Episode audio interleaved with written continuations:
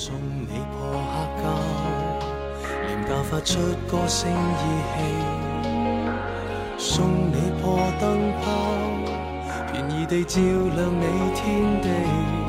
大家好，欢迎来到你的地址，我是唐。今天就是上期预告的年终周年盘点节目。最近豆瓣的年度读书榜单也出来了，在榜单最后有列出六位诞辰百周年的作者。我自己的总结有放宽一些标准，整十周年的也列进来了，就像是五十六十、一百一、一百二这样的。五的话就算了，整五周年列的话就实在是太多了。即便是整十周年的，我也做了一些筛选，仍然是有列出来二十多位作者，这每个说一分钟，我这期也就够了。当然还是会有所侧重的。另外我还列了七位今年逝世五十周年以上的作者。也会有所侧重的聊一下。聊之前先说一下为什么想到做这个总结。最简单的原因呢，就是我作为全球不知名陀吹，今年是陀思妥耶夫斯基诞辰两百周年。我觉得以自己现在的水平，很难单独做一期陀思妥耶夫斯基的节目。倒不是说我说不了那么多，而是我可能通篇都在表达对他的热爱之情。再加上陆陆续续发现，今年是很多大家的整周年纪念，就想到放在一起做一期。我觉得周年纪念不是蹭热度，虽然我们在很多作者的周年纪念日都会看到各种回顾文章啊什么的，这也不失为一种查漏补缺的方式吧。我在一个一个列名单的时候，也会发现，在中文互联网上各位作家的热度还是有蛮大差别的。有些作家诞辰时的纪念文章可谓是铺天盖地，另外一些作家可能就没有这种待遇了。当然和在内地的作品引进也有很大的关系。我本来准备按照月份来列，后来还是决定按照距离我们现在的远近来列，这样就能比较直观的看出谁和谁的年代差不多，甚至是同岁。还要说明一点的是，一些作家的生日可能有好几个版本。我基本上用的是维基百科的版本，不一定准确，不过对周年盘点的影响应该也不大。总之，这应该是一期非常长的节目。那我们废话不多说，先从最早的开始，那就是今年诞辰一千周年的王安石，一零二一年十二月十九日整一千周年。王安石属于那种我自以为嗨，这谁不知道啊？张口就来背几首诗词嘛。但真正对他的认识其实是很单薄的，而且往往因为这种自以为的了解，会失去探索的动力。今年一千周年之际，很多出版社出了或者再版了王安石相关的书籍，比如中华书局的《王安石文集》，天津出版社出了崔明老师的《王安石传》。上海人民出版社出的刘子健老师的《宋代中国的改革：王安石及其新政》，因为今天只是盘点，我给大家念一段知名精工粉头梁启超在他写的《王安石传》里对王安石的评价吧。以余所见，宋太傅经国王文公安石，其德量汪然若千顷之碑，其气节跃然若万仞之壁，其学术及九流之萃，其文章起八代之衰。其所设施之事功，适应于时代之要求而就其弊；其良法美意，往往传诸今日，莫之能废。其见废者，又大帅皆有合于政治之原理，至今东西诸国行之而有效者也。呜呼！高魁一州，狭窄渺乎？其详不可得闻。若乃于三代下求完人，为公数足以当之矣。悠悠千祀，兼生伟人，其国史之光。而国民所当买丝以绣，铸金以祀也。鞠躬之后垂千年矣，此千年中，国民之事功何如？吾每读宋史，未尝不废书而痛也。以不世出之节而蒙天下之垢，异事而谓之坚者，在泰西则有克林威尔，而在吴国则精工。泰西乡原之史家，其论克林威尔也，曰乱臣，曰贼子，曰奸险，曰凶残。曰迷信，曰发狂，曰专制者，曰伪善者，万会同生，牢不可破者，待百年。故及今而是非大白矣。英国国会先折画像数百通，其剖然首作者，则克林威尔也。而我国民之于精工，则何如？废影废声，以丑抵之，举无以异于元佑绍兴之时。其有欲之者，不过赏其文辞；稍近者，亦不过加其勇于任事。而于其事业之宏远而伟大，莫或见及；而其高尚之人格，则亦如良仆之埋于深旷，永结莫发其光经也。呜呼！吾每读宋史，未尝不废书而痛也。梁启超对王安石的推崇，当然和他本人的经历抱负有关，而我也不过是赏其文辞的众人之一。对王安石所涉诗之事功都不太了解，曾经了解的部分也忘得差不多了，很是惭愧。不过我们还是来到下一位的面前吧。一六二一年七月八日，同样是我们都很熟悉但又很陌生的一位，那就是法国寓言诗人拉封丹。相信大家都或多或少听过一点拉封丹寓言，而且拉封丹寓言和伊索寓言、克雷洛夫寓言是并称为世界三大寓言。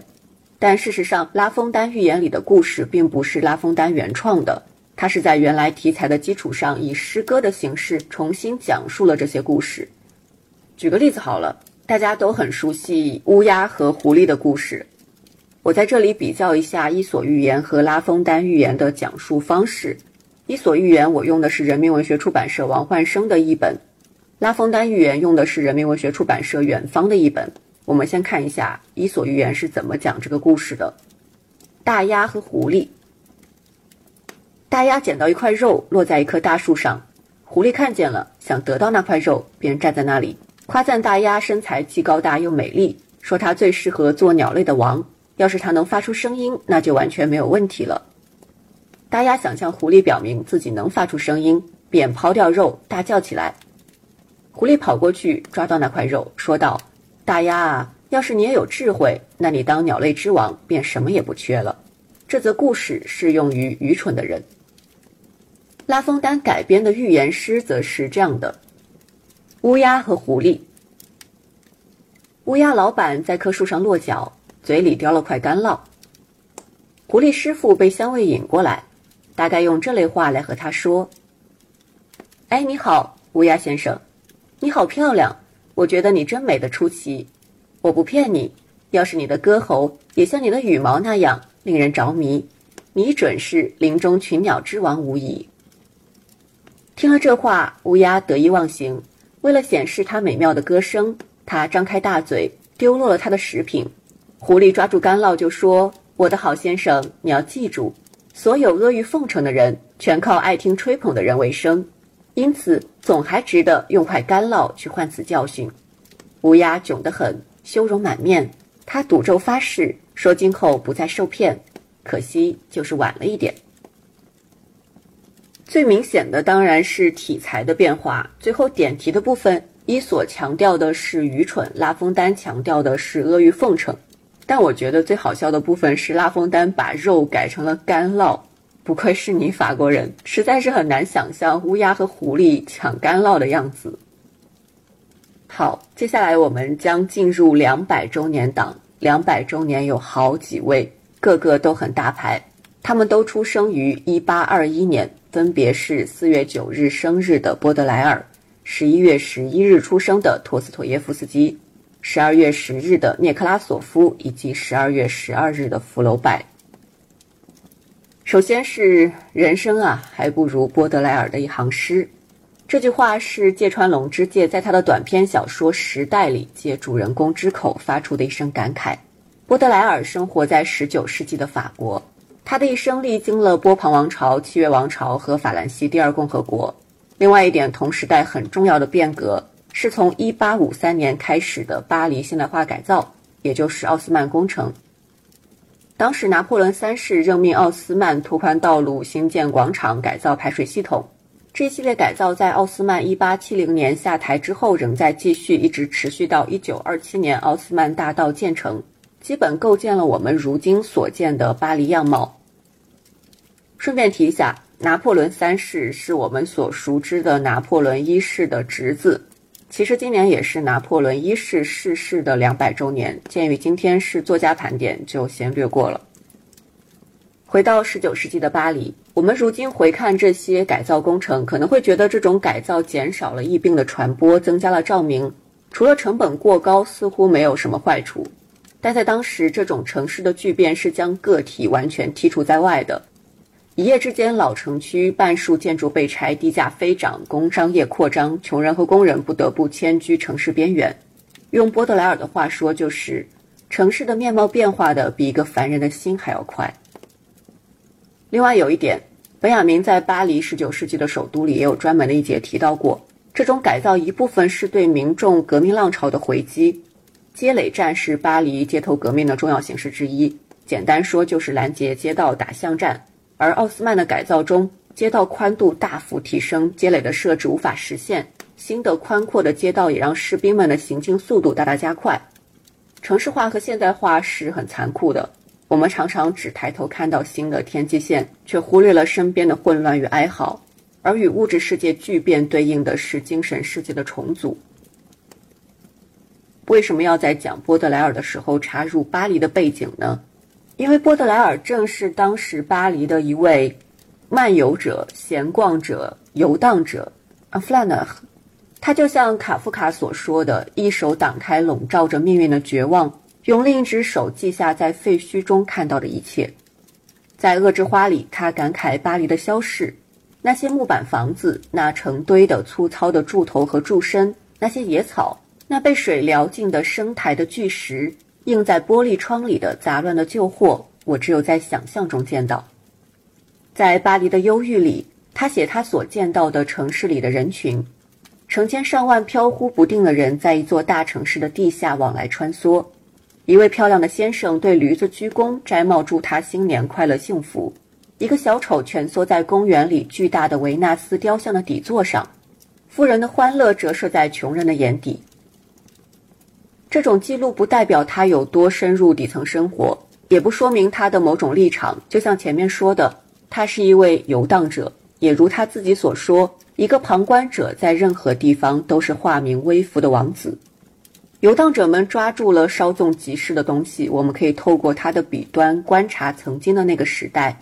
当然，他只是其中的一个视角。用本雅明的话总结就是。在波德莱尔那里，巴黎第一次成为抒情诗的题材。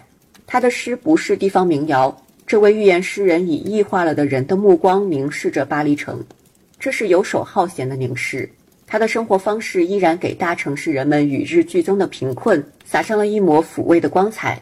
游手好闲者进入大城市的边缘，犹如站在资产阶级队伍的边缘上一样，但是两者还没有压倒他。他在两者中间都感到不自在，他在人群中寻找自己的避难所。最后，简单提一下波德莱尔诗歌中常出现的一个意象——坟墓。比如说，谁不曾从坟地的枯骨中汲取营养？坟墓总是能理解诗人。我是一片连月亮也厌恶的墓地，等等等等。他也被后人称为坟墓诗人、尸体诗人。之所以提这一点，是因为有一次我去蒙帕纳斯公墓散步，在波德莱尔的墓前看到一张手写的诗，写的正是“谁不曾从坟地的枯骨中汲取营养”。虽然有点断章取义，但从字面上来说，这些逝者确实一直在给后世营养和力量。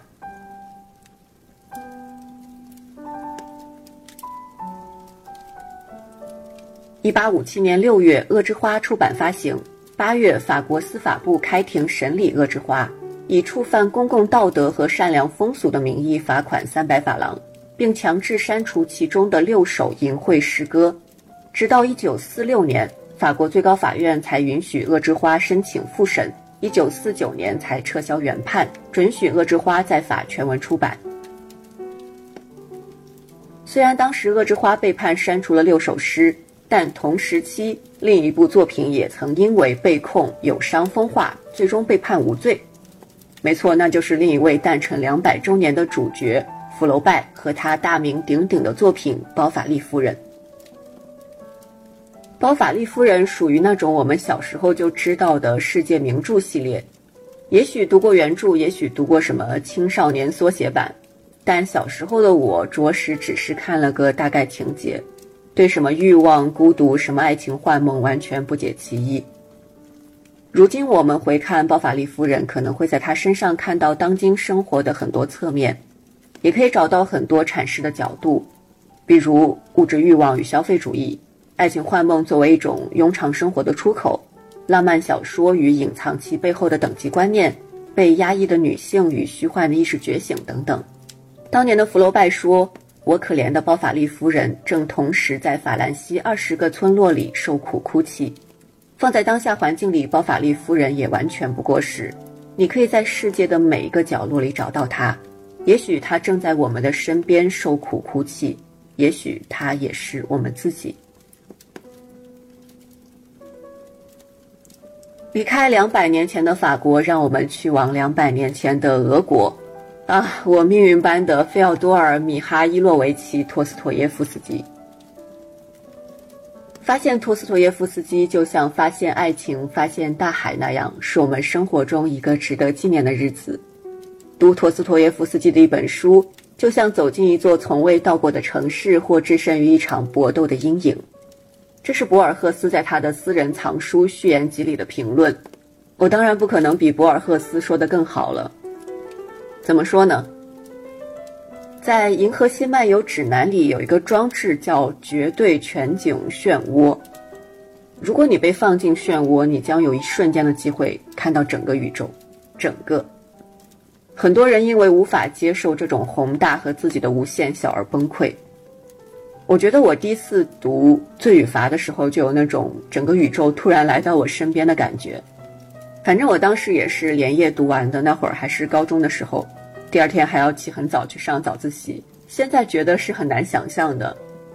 看完《罪与罚》，我又去图书馆借了《白痴》和《群魔》，然后是被侮辱与被损害的。后来又开始看短一些的作品，《死无手记》和《地下室手记》，《双重人格》，就这些早期的一些中短篇吧。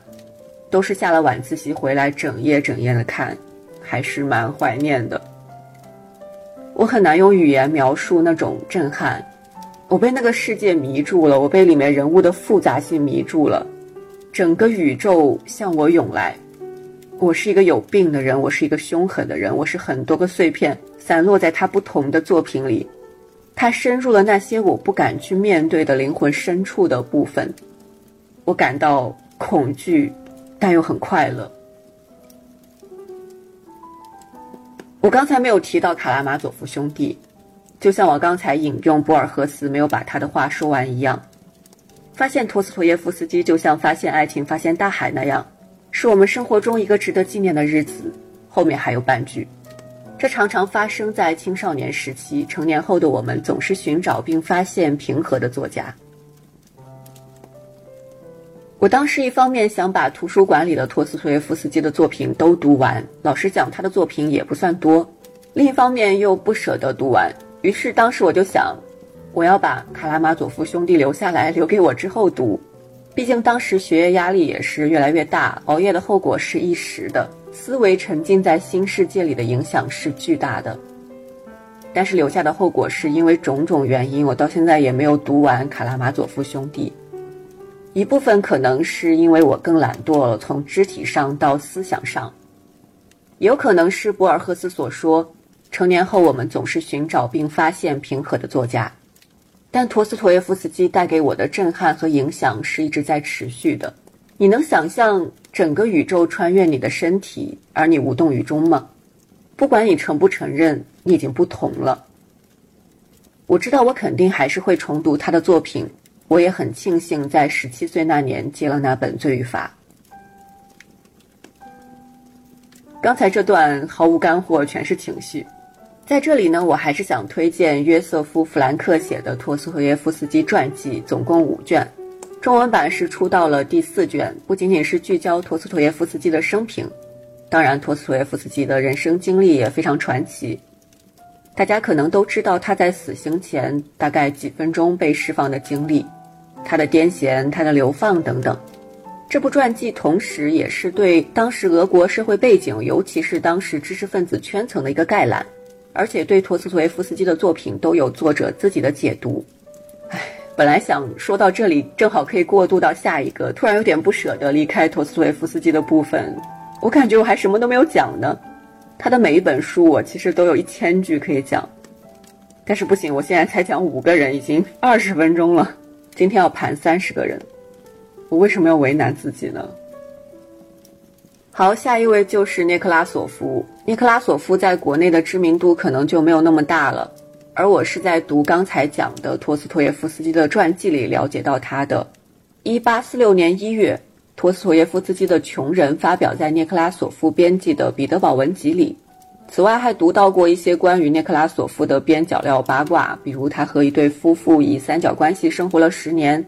他还曾和屠格涅夫在一八四六年底合写一首讽刺托斯托耶夫斯基的诗，把托斯托耶夫斯基称为俄国文学脸上的粉刺，还嘲笑托斯托耶夫斯基的外貌和疾病。反正由此种种，我对涅克拉索夫的印象就不太好。随着传记的推进，我渐渐忘记了涅克拉索夫的名字。直到两百周年盘点的时候，发现他也是出生于一八二一年，于是我决定重新认识一下他。前面讲的涅克拉索夫编辑的《彼得堡文集》算是当时俄罗斯文学自然派的先锋期刊，他后来接办的《现代人》杂志、《祖国纪事》杂志都有很强的立场倾向。作为一名编辑，他很有眼光。前面说托斯维夫斯基的《穷人》发表在《彼得堡文集》上。而托尔斯泰则是《现代人》杂志陆续发表了他的童年、少年、塞瓦斯托波尔故事等。当时托尔斯泰写信给杂志社用的还是姓名缩写，涅克拉索夫回信鼓励他继续写作，并标注真实姓名。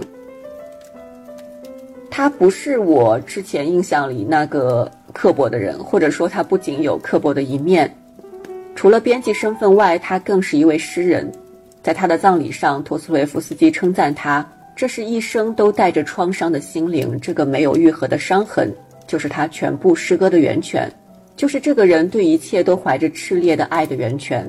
他热爱一切被暴力和肆无忌惮的残暴所折磨的人们，热爱受压迫的俄罗斯妇女、俄罗斯家庭的儿童和我们的饱经厄运磨难的普通百姓，爱他们到了无限痛苦的地步。这份悼词让我想到在。一切的最最开始，在托斯托耶夫斯基和涅克拉索夫第一次见面的时候，这个在传记以及托斯托耶夫斯基的回忆里都有写。当时大家都是二十来岁，托斯托耶夫斯基写出了《穷人》，稿子辗转到了涅克拉索夫手里。有一天，一个白夜，托斯托耶夫斯基在家里待着，突然门铃响了，打开门，格里戈罗维奇和涅克拉索夫立刻冲上来拥抱他。异常兴奋，甚至差点哭了出来。原本他们俩只是打算随便读一读《穷人》，没想到一读就是一整夜，读完也抑制不住激动的心情，干脆直接冲到托斯托耶夫斯基的家里。大家聊文学，聊真理，聊时事，真好。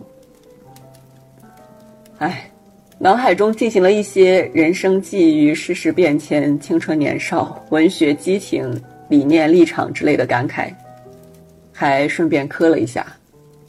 两百周年档就先说到这里。我觉得接下来我要加速了。下一位是出生于一八六一年五月七日，今年诞辰一百六十周年的泰戈尔，又是一位很有名的人物。我好像不用多做介绍了，给大家读一首他的诗吧。水手，船夫曼特湖的船只停泊在拉齐根奇码头。这只船无用的装载着黄麻，无所事事的停泊在那里已经好久了。只要他肯把他的船借给我，我就给他安装一百只桨，扬起五个或六个或七个布帆来。我绝不把他驾驶到愚蠢的市场上去。我将航行遍仙人世界里的七个大海和十三条航道。但是妈妈，你不要躲在角落里为我哭泣。我不会像罗摩坚陀罗似的到森林中去，一去十四年才回来。我将成为故事中的王子，把我的船装满了我所喜欢的东西。我将带我的朋友阿细和我作伴，我们要快快乐乐地航行于仙人世界里的七个大海和十三条河道。我将在绝早的晨光里张帆航行。中午，你正在池塘里洗澡的时候，我们将在一个陌生的国王的国土上了。我们将经过特普尼浅滩，把特潘塔沙漠抛落在我们的后面。当我们回来的时候，天色快黑了。我将告诉你我们所见到的一切。我将越过仙人世界里的七个大海和十三条河道。一百五十周年，首先是出生于一八七一年七月十日的，人生太短，普鲁斯特太长。普鲁斯特在村上春树的《E Q 八四》里，青豆完成刺杀，躲在一个安全屋里。除了生活必需品的补给，他还被推荐了《追忆似水年华》。他问对方：“你读过吗？”对方说：“没有。”我既没进过看守所，也没长时间的躲在哪里。人们都说没有这样的机会，就不可能通读《追忆似水年华》。类似的说法可能劝退了很多人，毕竟《追忆似水年华》真的是太厚了，意识流的写作又往往会让人迷失方向。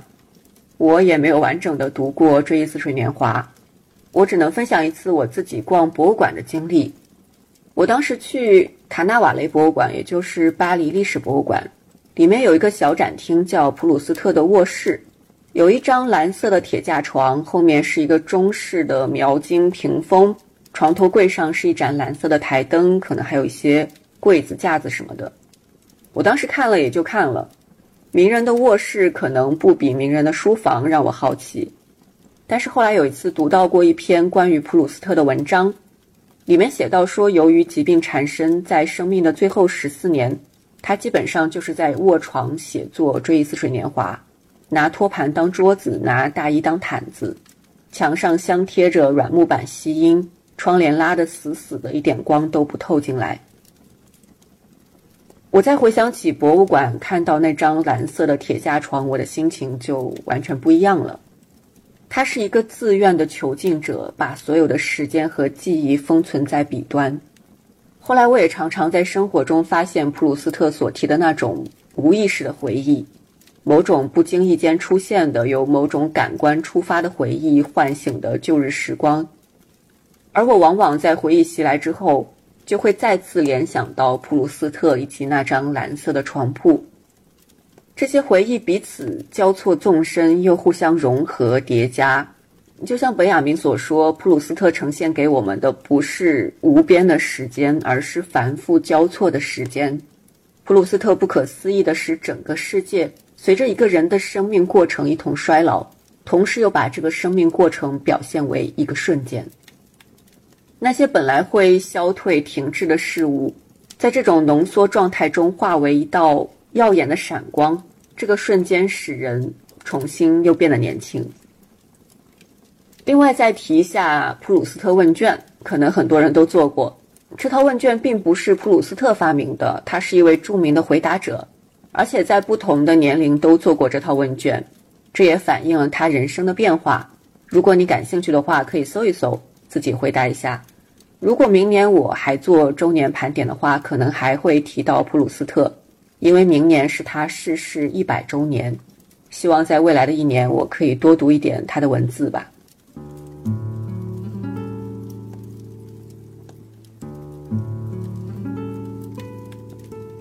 另一位一百五十周年的是出生于一八七一年八月二十一日的安德烈耶夫。我不用介绍了，你的地址的今年第一期节目就是安德烈耶夫，那整期我都在吹他的彩虹屁。我觉得二零二一年读了安德烈耶夫是一件特别美好的事情。欢迎大家收听那期节目，标题是第六十六话：我的生命是荒原和小酒馆。激情安利安德烈耶夫。还有一期番外，读了他的蛇，讲述他是怎样长出毒牙的。接下来是一百四十周年档，有两位，一位当然是出生于一八八一年九月二十五日的鲁迅先生，不用多介绍了，读几句他的文字当做某种愿望吧。我们追到了过去的人，还要发愿，要自己和别人都纯洁聪明、勇猛向上。要除去虚伪的脸谱，要除去世上害己害人的昏迷和强暴。我们追到了过去的人，还要发愿，要除去于人生毫无意义的苦痛，要除去制造并赏玩别人苦痛的昏迷和强暴。我们还要发愿，要人类都受正当的幸福。再加一句吧，此后幸福的度日，合理的做人。另一位诞辰一百四十周年的是出生于一八八一年十一月二十八日的茨威格，奥地利小说家、诗人、剧作家、传记作家。一个陌生女人的来信、人类群星闪耀时、昨日的世界都是非常有名的作品了。前面我们说到波德莱尔、普鲁斯特与巴黎，作家与所处环境总是相互映照，而茨威格是一个真正意义上的流亡者。一九三三年希特勒上台之后，茨威格先后流亡英国、美国和巴西。一九四二年二月二十二日，他和妻子双双服毒自杀身亡。有人理解他面对文明衰落的巨大绝望，也有人批评他沉迷过去的太平盛世，甚至粉饰了潜在的矛盾和冲突。在二十世纪，受战争、集权等因素的影响，出现了大批流亡者、流亡作家。很显然，流亡和流动是完全不同的概念。令人遗憾的是，时至今日，流亡仍在不断发生。《昨日的世界》虽然写作于一九四一年，茨威格的命运在当今世界仍在重演。来到法国之后，我也结识了一些无法回家的人吧，各个国家的都有。有时候就会想到茨威格在《昨日的世界》里说的：“时至今日，我作为一个出生于比较自由的时代、不接受教训的人，作为一个梦想的世界共和国里的公民。”还一直觉得我的护照上的每个图章犹如犯人额上的一个烙印，每次盘问、每次检查犹如一种侮辱。那是一些小事情，始终只是一些小事情。我知道那是在一个人的生命价值比货币的价值跌落的更快的时代里的小事情。让我们进入一百三十周年，分别有。一八九一年一月十五日出生的曼德尔施塔姆，五月十五日生日的布尔加科夫，以及十二月十七日的胡适。曼德尔施塔姆是俄罗斯著名诗人。俄国文学的白银时代有三个主要流派，曼德尔施塔姆和阿赫玛托娃都是其中的阿克梅派的。莫名的，我对他流放和死亡的了解要胜过对他诗歌的认识。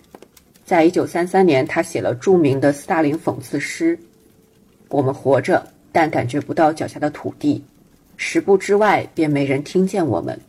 每当开始要说点什么，便会提起克里姆林宫里的那个山地人。他的手指年华如鼻涕虫，他的话绝对如秤锤，他的蟑螂胡子大笑，他的靴尖闪亮。”曼德尔施塔姆在一个私人聚会上朗读了这首诗。被人举报后，他遭到逮捕、囚禁和流放。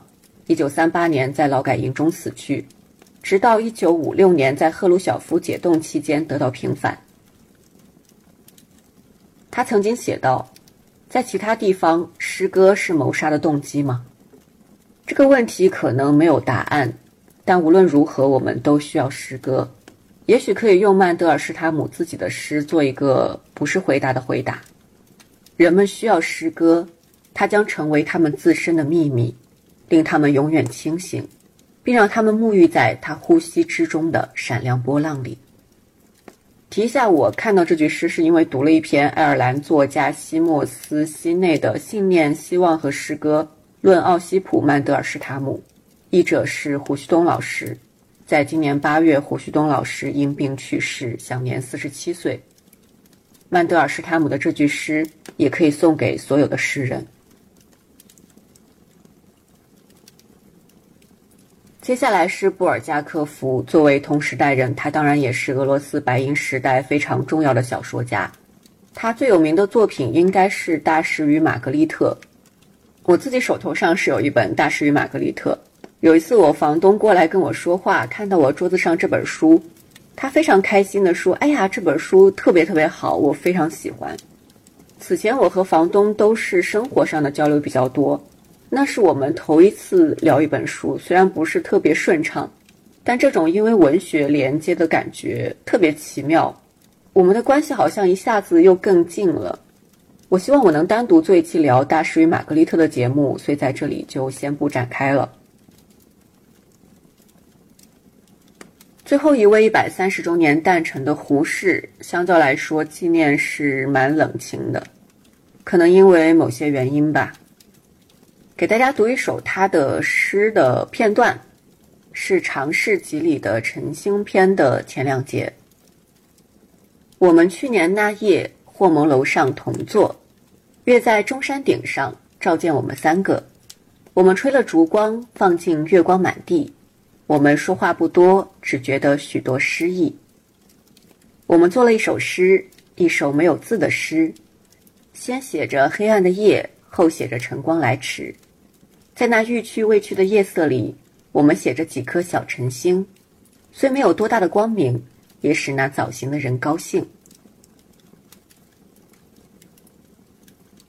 接下来是一百二十周年，出生于一九零一年十一月九日的费明。同样给大家读一首他的诗《妆台》。因为梦里梦见我是个镜子，沉到海里，它将也是个镜子。一位女郎识去，她将放上她的妆台，因为此地是妆台，不可有悲哀。接下来是诞辰一百一十周年档的，我列了四位。首先是一九一一年六月一日的萧红。好像也不用我多做介绍。其实今天列的很多作家都是我们非常熟悉的，只是因为周年纪念被放在了一起。我记得我第一次读《呼兰河传》，对那个开头印象特别深。我虽然成长在没有暖气的地区，也总是觉得冬天特别冷啊什么的，但那会儿我是没有真的见识过真正的天寒地冻的。当时读到老人进屋用扫帚扫胡子上的冰溜儿。卖馒头的走路，走着走着，鞋底的冰越结越厚，我感觉自己的骨头也越来越冷，越来越收紧。再到读到后来，马陷在泥坑里，那个真的是带给我非常直接的感官刺激。当时就已经非常佩服萧红的写作了。后来是读了一些他的散文，再后来是看了《黄金时代》，他在我心中的形象是一点一点拼图拼出来的。我没有刻意去追寻他的文字或者他的人生轨迹，但他的人渐渐在我心里搭了起来。其实按时间来说，萧红应该是三月十岁做的第一期节目，我已经不记得当时聊了什么。也许我今天录完可以再去回顾一下。第二位是六月三十日的切斯瓦夫米沃什，波兰著名的诗人、翻译家、散文家和外交官。曾在1980年获诺贝尔文学奖。前面我们提到茨威格的流亡，米沃什也是一位流亡作家。之前在三月十岁有读过他的《被禁锢的头脑》，现在回忆起来聊的就还蛮差劲的。他在写作《被禁锢的头脑》的时候是一九五一年，正值欧洲共产主义狂热期。身在巴黎的米沃什其实是很孤独的。我们如今回想《被禁锢的头脑》里面的内容，可能会很悲哀的发现。有一些东西仍然在映照着我们的现实，比如里面提到的凯特曼伪装，说的是面对集权，你表面上接受了这种新信仰，但心里怎么想的是另外一回事。重要的是在表演伪装成为一种生存技巧，但可怕的是，可能人人都是这样。即使你告诉自己这是伪装，这是策略，但策略也已经紧紧贴在了你的脸上。这并不是所谓沉默的反抗，到最后。到处都是各种形式的凯特曼，所有人都因此患有各种精神分裂症。不要妄想从头开始，道德的根源已经被破坏。这样的内容难道不值得我们一读再读吗？在当今也是更值得我们警惕的。第三位是七月十七日的杨绛，好像更不用做介绍了。那读一小段他的回忆：我的父亲。父亲去世后，我末一次到苏州旧宅，大厅上全堂红木家具都已不知去向，空荡荡的大厅上停着我父亲的棺材，前面搭着个白布幔，挂着父亲的遗容，幔前有一张小破桌子，我像往常那样到厨下去泡一碗盐盐的盖碗茶，放在桌上，自己坐在门槛上傻哭。我们姐妹弟弟一个个凄凄惶惶的跑来，都只有门槛可坐。开吊前搭丧棚的人来缠结白布，大厅的柱子很顶，远不止一抱。缠结白布的人得从高梯上爬下，把白布绕过柱子，再爬上梯去。这使我想起我结婚时缠结红绿彩绸也那么麻烦，联想起三姐结婚时的盛况。联想起新屋落成、装修完毕那天，全厅油漆一新，陈设的很漂亮。厅上悬着三盏百之光的扁圆大灯。父亲高兴，叫把全宅前前后后、大大小小的灯都开亮。苏州供电有限，全宅亮了灯，所有的灯光立即减暗了。母亲说：“快别害了人家。”忙关掉一部分。我现在回想，盛衰的交替，也就是那么一刹那间，我算是亲眼看见。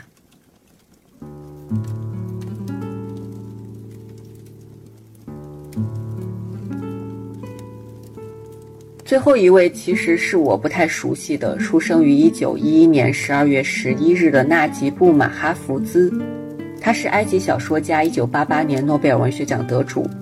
主要作品包括《我们街区的孩子们》《开罗三部曲》《梅达格胡同》《尊敬的阁下》《千叶之夜》等。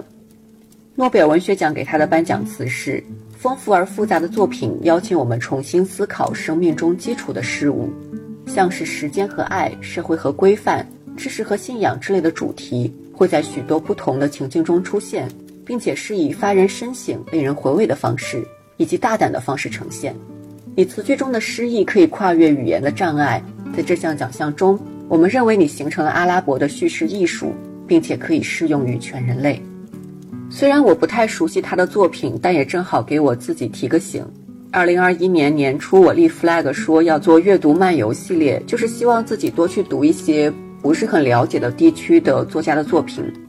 当然，效果不是很明显。我还是希望自己可以坚持下去的，所以在这里记录马哈福兹也是给我自己一个方向。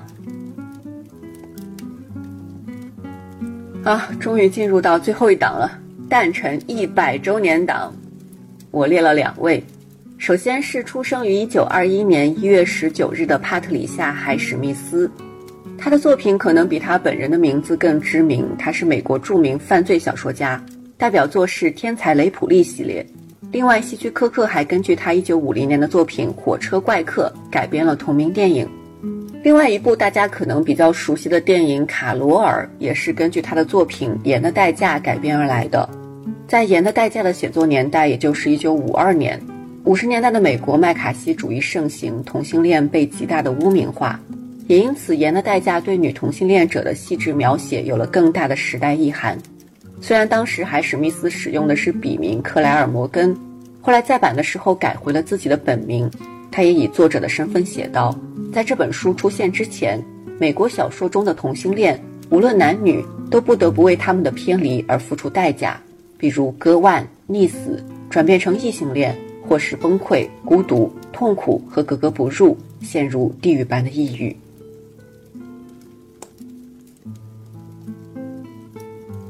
接下来是本次诞辰周年盘点的最后一位，九月十二日诞辰一百周年的波兰著名科幻作家斯坦尼斯瓦夫·莱姆。我不知道是不是我自己关注侧重的原因，感觉今年真的是莱姆的大年。我真的看到好多好多怀念莱姆、分析莱姆、解读莱姆的文章。今年译林出版社的幻系列更是一口气出了六本莱姆的代表作，包括《索拉里斯星未来学大会》《旗主之声》《惨败》《无敌号》和《伊甸》，这其中有五本，也就是除了《索拉里斯星》，其他的之前都是没有中译本的，而且《索拉里斯星》好像也是新译本。总之，对于中文世界的科幻爱好者来说，真的是很让人惊喜。很多纪念文章里都提到，莱姆早在七十年前就预言了互联网、搜索引擎、虚拟现实和 3D 打印。他的伟大之处并不仅仅在于他有这些预见性，他作品里的哲学思考更是引人入胜。说到这，我其实想到之前本来准备借《沙丘》上映讨论的一个话题，就是过去的未来过时了吗？过去的未来就是我们在科幻作品里看到的未来世界。如果我们以预见性作为科幻作品的评判标准之一，就不可避免地遇到过时与否的问题。随着我们科技水平的发展，前面提到的虚拟现实、3D 打印也会有过时的一天。那么，相应的科幻作品是否也就随之过时了呢？当然，我们可以继续讨论作者的世界观建构以及时代背景，比如晚清科幻小说对未来的想象和当时知识分子救亡图存之间的关系。斯大林时代的科幻小说在当时的社会背景下，是如何加剧对工程师群体的污名。除此之外，很多优秀的科幻作品本身还蕴含着更丰富的思考维度，比如莱姆的作品里对冷战的映射、对宗教和神学的思考、对集权的讽刺、关于文明之间的交流、理性的边界、艺术与技术之间的关系等等等等。甚至他的写作手法，他创造的新词都有极大的讨论空间。文明能压碎，情怀不碎，无论风干山水。旧时年月投入垃圾里，你我一起同居，仍然能送你儿时玩具，老地方，好，到这里，诞辰的周年纪念盘点基本就结束了。我列了二十一位作家，有的聊的多一点，有的少一点，因为时间的关系。接下来的逝世周年纪念，我会过得快一些。每个就大概说一下时间，然后读一小段他们的作品。我列了有七位，都是逝世五十周年以上的。首先是逝世七百周年的但丁，意大利著名诗人，出生于一二六五年五月，逝世于一三二一年九月。读一小段《神曲》，我手头是人民文学出版社田德旺译本。由我进入愁苦之城，由我进入永劫之苦，由我进入万劫不复的人群中。正义推动了崇高的造物主，神圣的力量，最高的智慧，本源的爱，创造了我。在我以前未有造物，除了永久存在的以外，而我也将永世长存。进来的人们，你们必须。把一切希望抛开。我瞥见一座门的门楣上写着这段文字，颜色暗淡阴森，因此我说：“老师，我觉得这些话的含义很可怕。”他像老练的人似的对我说：“这里必须丢掉一切疑惧，这里必须消除一切畏怯。我们已经来到我对你说过的地方。”你将看到那些失去了心智之善的悲惨的人。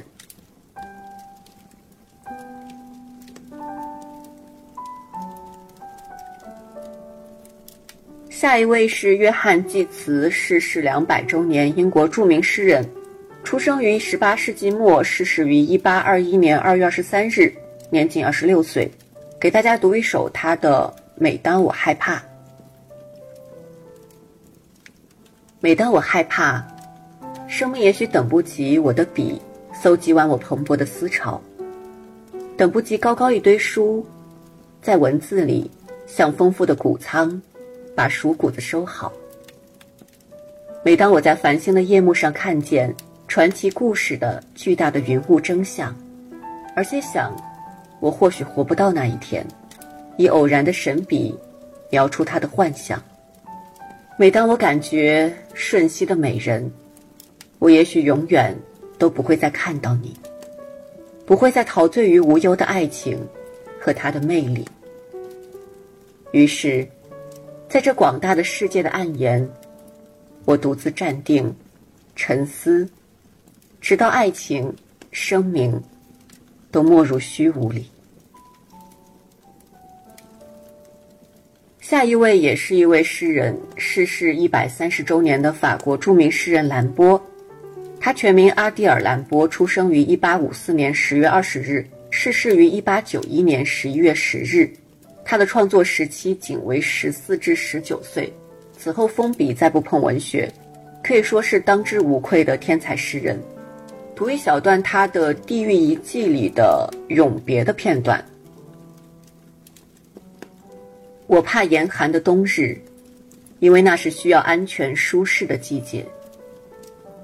有时我看到一望无际的海滩上空，布满洁白如雪、欢欣鼓舞的国度。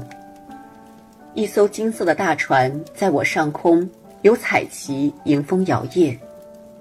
我创造了应有尽有的节日，应有尽有的胜利，应有尽有的戏剧。我还试图发明新的花卉。新的星辰，新的肉体，新的语言。我自信，已经取得超自然的法力。怎么，我必须把我的想象和我的记忆深深埋葬。艺术家和说故事人应得的光荣已经剥夺。下一位，呃，九十周年的有两位，也都是诗人，分别是逝世于一九三一年四月十日的纪伯伦和一九三一年十一月十九日的徐志摩。徐志摩我就不介绍了。纪伯伦全名纪伯伦·哈利勒·纪伯伦，一八八三年一月六日出生于黎巴嫩，是黎巴嫩著名诗人、作家和画家，代表作有《先知》《沙与沫》《泪与笑》等等。读一小段《先知》里的论孩子的片段。你的孩子其实不是你的孩子，他们是生命对于自身渴望而诞生的孩子。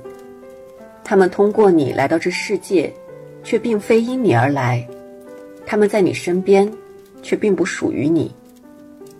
你可以给予他们的是你的爱，却不是你的想法，因为他们自己有自己的思想。你可以庇护的是他们的身体，却不是他们的灵魂，因为他们的灵魂属于明天，属于你做梦也无法达到的明天。你可以拼尽全力。变得像他们一样，却不要让他们变得和你一样，因为生命不会后退，也不在过去停留。徐志摩的诗也读一小首吧，一小首好像有点奇怪，读一首大家都很熟悉的《偶然》好了。我是天空里的一片云，偶尔投影在你的波心，你不必讶异。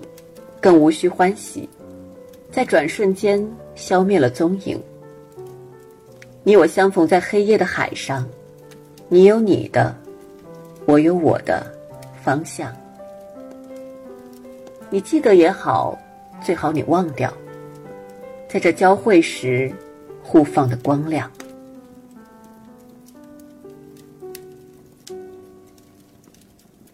好，接下来是逝世八十周年。全都是诗人，怎么回事？前面提到过，哎，前面没有提到过的，前面提到过，哎，我提到过吗？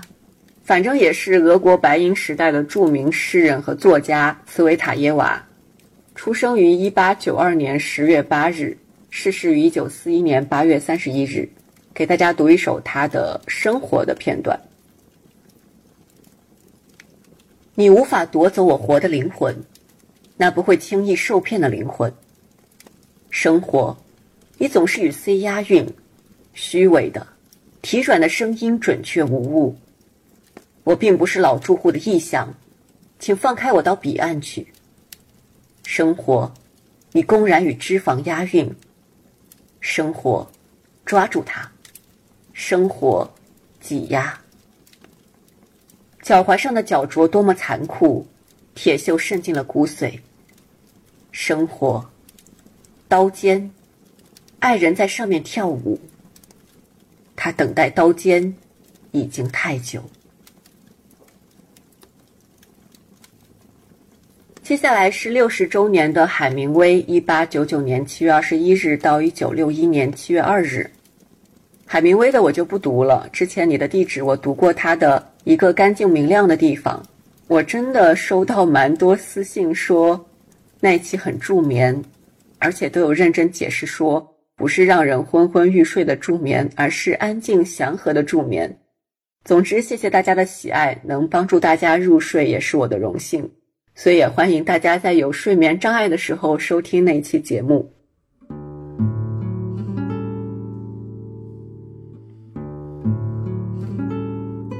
今天的周年盘点终于要结束了，最后我想悼念一下今年去世的一些作家，除了前面提到的胡旭东老师，还有今年三月二十一日去世的亚当扎加耶夫斯基，十二月十五日去世的贝尔胡克斯，十二月二十三日去世的琼迪迪恩。今年还有一些著名的思想家、历史学家、翻译家离开我们，在此我不一一列举了。我上期说要做周年盘点的时候，完全没有想到会列出这么多人物。我也知道肯定有很多我没有列到的，在一定程度上会受限于我自己的视野和关注范围，另外，在最开始的时候也提到可能会存在一些日期上的错误。做完这期节目，我会很真实的感受到，文学的光芒穿越时空，在持续照亮我们，激励我们。就像我每次去公墓散步，经常能看到那些作家的墓碑前人们留下的纸条，有各国的语言。要感谢这些作家的作品，跨越了国界和文化，推动我们交流，带给我们力量。这是今年的最后一期节目了，感谢大家这一年的陪伴。最后依然是祝大家新的一年快乐勇敢，当然也要健康平安。我们明年再见。是的，我看见。